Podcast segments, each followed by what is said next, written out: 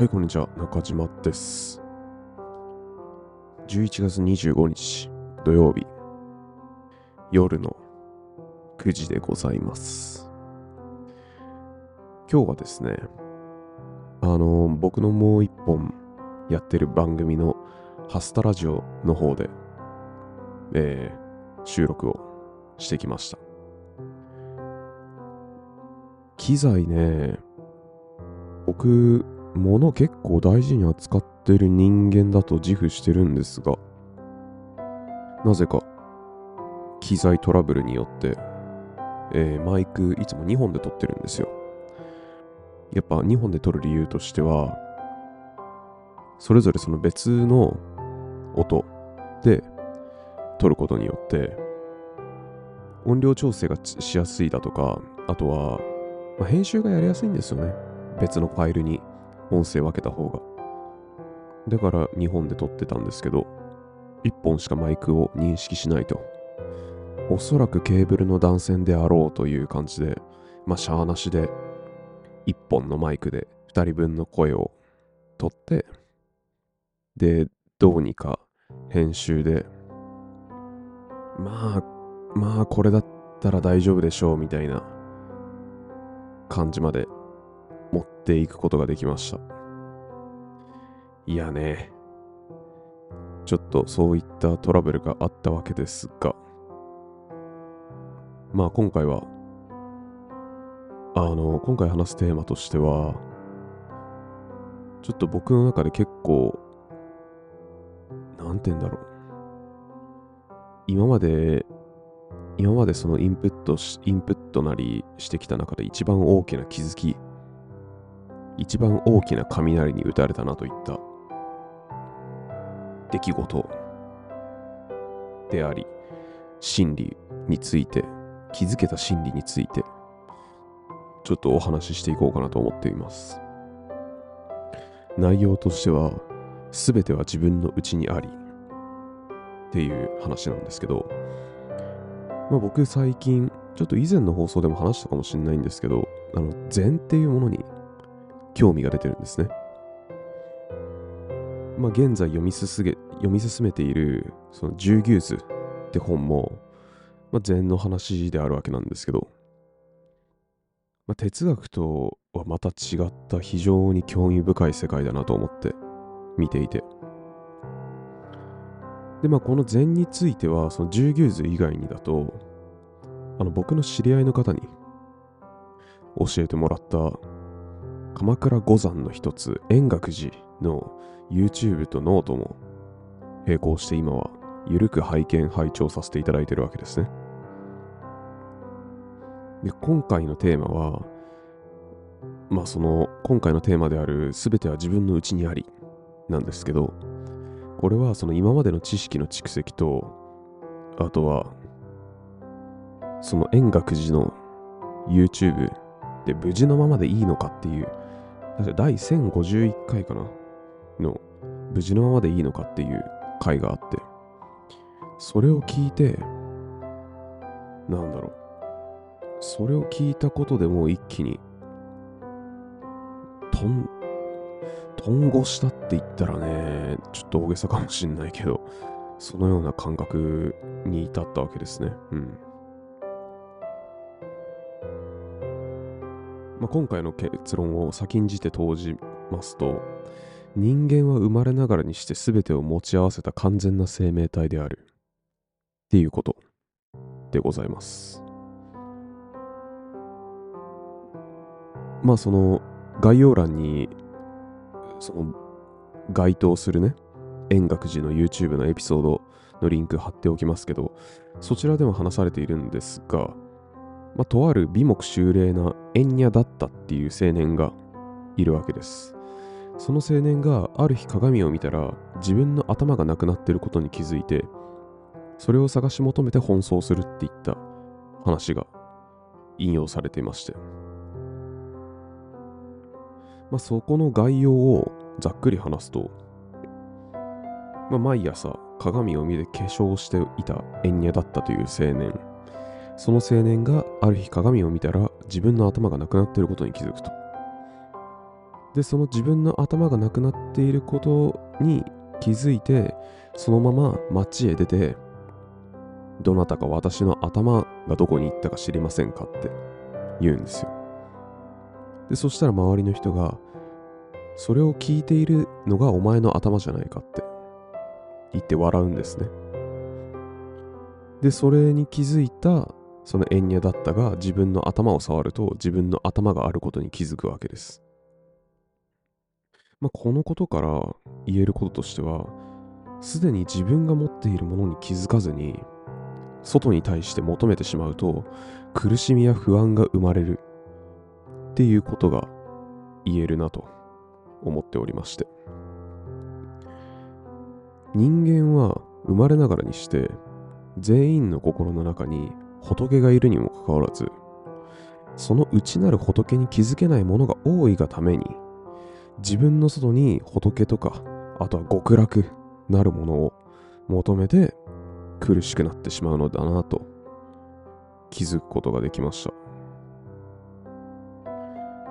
もうすでにね、自分の芝は十分に青々と生い茂っているのに、他人の他人の芝が青く見えてしまうんですよね。うん。まあ、このことからさらに飛躍させると、承認欲求とか寂しさ、あとは自己肯定感とか静寂っていったことも、本来は全て自分の中に生まれながらにして持ち合わせてるんじゃないかなって思って。で、外部にそういったことを求めることは、積極的に自分の首を絞めながら、息が苦しいと言っていることに他ならないのであると。僕は考えているんですね。僕の個人的な話をすると、あの、僕は自分のことをね、まあ、生まれながらに聴覚過敏だと思い込んでいた節がありまして。結構ね、不快だと感じる音の種類が多いんですよ。うん。あの、聴力がいいがゆえに、いろいろな音が聞こえすぎて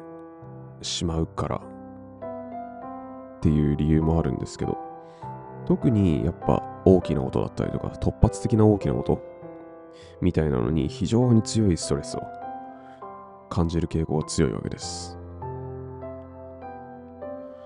そういったものから避けて自分の身を守るために僕にとっては今までずっと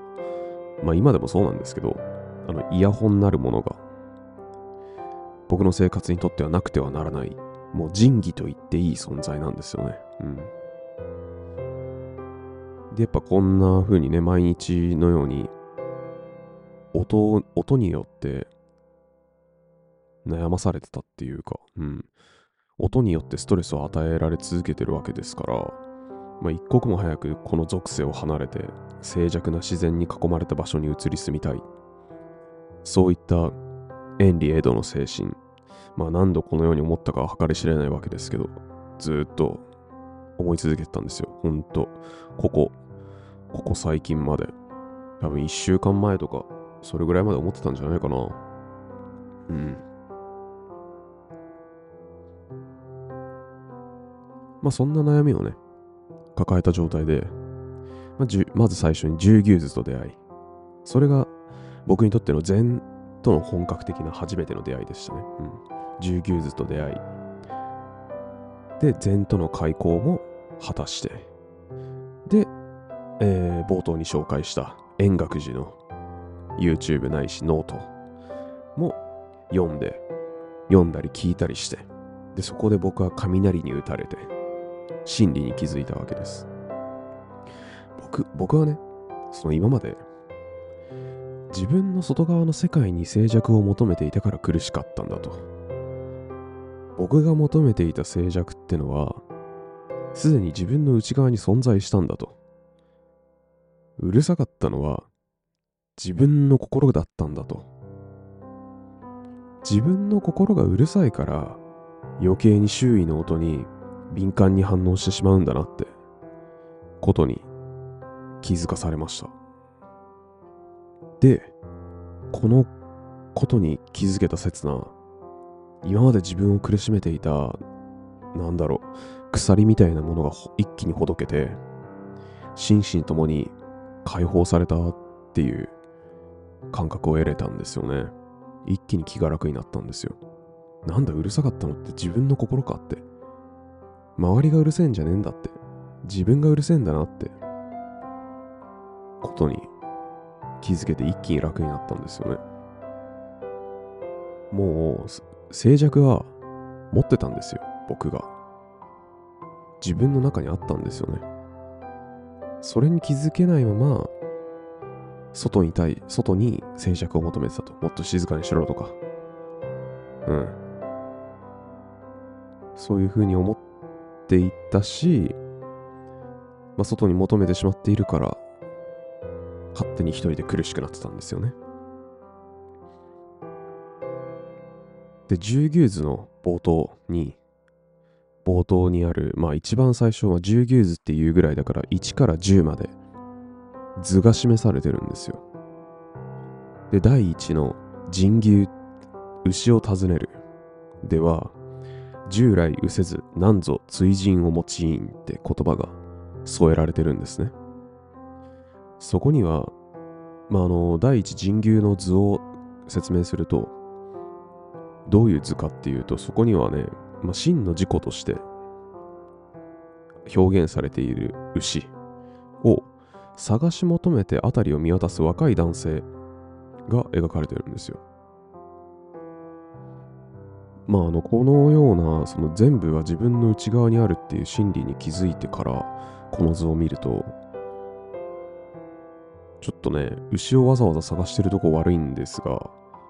そもそも牛はもうあなたの心の中にいるんですよ。花から失っていないんですよ。なのになんで探し求めてるんですか？っていう気持ちになるわけですね。まあやっぱその初めて十牛図を読んだ時ってやっぱ1から10に向かってなんかその自分の精神の成長っていうかね悟りへ向かって、えー、一歩ずつステップとして踏んでいってるみたいな風に見えなくもないんですけど、一番最初に伏線が張られてるわけですよ、そうやって。従来失せず何度追人を用いんって、最初から失っていないですよ。なのになんで牛を尋ねるんですか？これに気づけた時ね、もう、すごかったっすよね。うん。マジって一番最初にもう、そういう、なんだ。これは別にステップではありませんよ、みたいな。1から10に向かってステップを踏んでるわけではないんですよって。そもそも牛を探すこと自体、みたいな話を、なんかちょろっとされてて。衝撃ですよね。まあ、だから、まあそうやってね、第一人牛、まあ、花から自分の中にいる牛に気づかずに周囲を探し求めたとしても、見つかるはずがないんですよ。だってもう自分の中にいるんだから。うん。たとえ外に牛を見つけても、自分のものにすることなんてできないんですよ。もうすでに自分の中に牛が存在しているから。また、ちょっと話変わるんですけど、禅の世界には、生命は却下にありって言葉も存在しておりまして。これ何かっていうと、生命の却下っていうのは足元って書くんですね。うん。自分のあるべき姿、やるべきことは自分の足元に常に存在しているため、周囲の環境に惑わされず、足元を踏み固めて着実に歩みを進めていくべし。みたいな教えなんですけど、これもね、言うなれば、自分の求めてるものは遠くじゃなくて、足元に転がってるんだよって、ことに言い換えられると思います。ああなりたいとか、こんな姿になりたいとか、あれが欲しい、これが欲しいとか。まあ、そのように思い馳せて遠くのものに手を伸ばし続けていると、自分の土台っていうのは非常に不安定になってしまうんですね。想像してみてほしいんですよ。何か自分が例えば台の上に立ってて、台の上に立って高いものを取ろうと手を伸ばしていると。その時の台ってどうですか？足元ってどうですか？めちゃめちゃ不安定じゃないですか横からその台を思いっきりカーンって蹴っ飛ばされたら崩れて自分も怪我しちゃいますよね。そういった状態なんですよね。外に求めている状態って。で、まあそうやって外に求め続けて、外に求めて手を伸ばし続けていると、まあ、求めているものになかなか手が届かないっていう事実に、まあ、だんだんと嫌になっていくし、最終的には、まあ、今言ったように、バランスを崩して倒れて、怪我をしてしまう原因にもなりかねないだろうと、想像に安いと思います。東大元暮らしということわざがあるように、周囲の状況に目が行きがちになってしまうわけではあるんですが、そんな時こそ、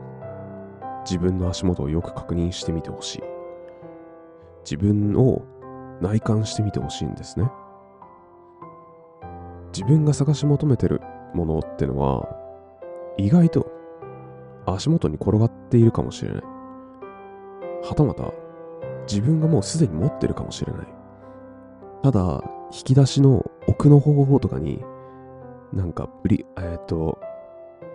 引き出しの奥の方にあるプリントみたいに、ぐしゃって丸まって存在しているかもしれない。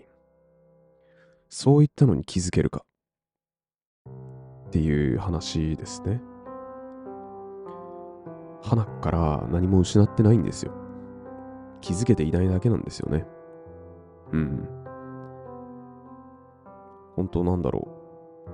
う。これ、こういった事実に気づいて僕は衝撃的だったんですよ。衝撃的だったと同時に、もうほんと心が楽になったんですよね。なんだ、うるさいのって自分だったんだって。で、まあ、東大元暮らしって言葉もね、よくできてんなって思いましたよね。うん。辺りは見渡せると。で、辺りが見渡せて、見え、そう、辺りを見渡せ、見渡せてしまうがゆえに、自分が求めてるものがそこにあると思っちゃうんですよね。自分の外にあると。で、そうやって手を伸ばすと、バランス崩して倒れたり、なかなか手が届かなくて嫌になったりするんですよね。もう最初から自分の中にあるんだなって。うん。寂しさとかも、自己肯定感、承認欲求とか。極論言ってしまえば、ちょっと僕はまだそこまでたどり着けてはないんですけど、もう極論言ってしまえば、人間が持つ欲っていうのは、最終的に全部自分自己完結できるものではないかなって考えてます。まだちょっと、そう、あの、自己完結できると胸張って言えない欲がまだちょっと僕の中にあるので、まだちょっと胸を張って言えるわけではないんですけど、でもおそらくそうだと思うんですよね。うん。全部、その、自分一人で、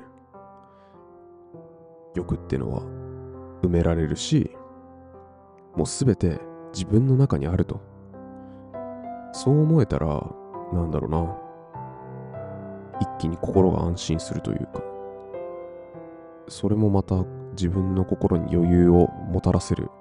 要因になるのではないかなと思っております。はい。といった感じで、えー、今回は全ては自分の内にありっていう話でした。いやー、非常に興味深いですよ。この禅の話は。皆さんもちょっと自分の求めているもの、もしなん自分のその求めている姿だったりとか求めているもの？あると思うんですけど、そういったものが意外とね、近くにあるかもしれない。そういった気づきを与えられたらなと思っております。はい、今回は以上です。聞いていただきありがとうございました。それではまた。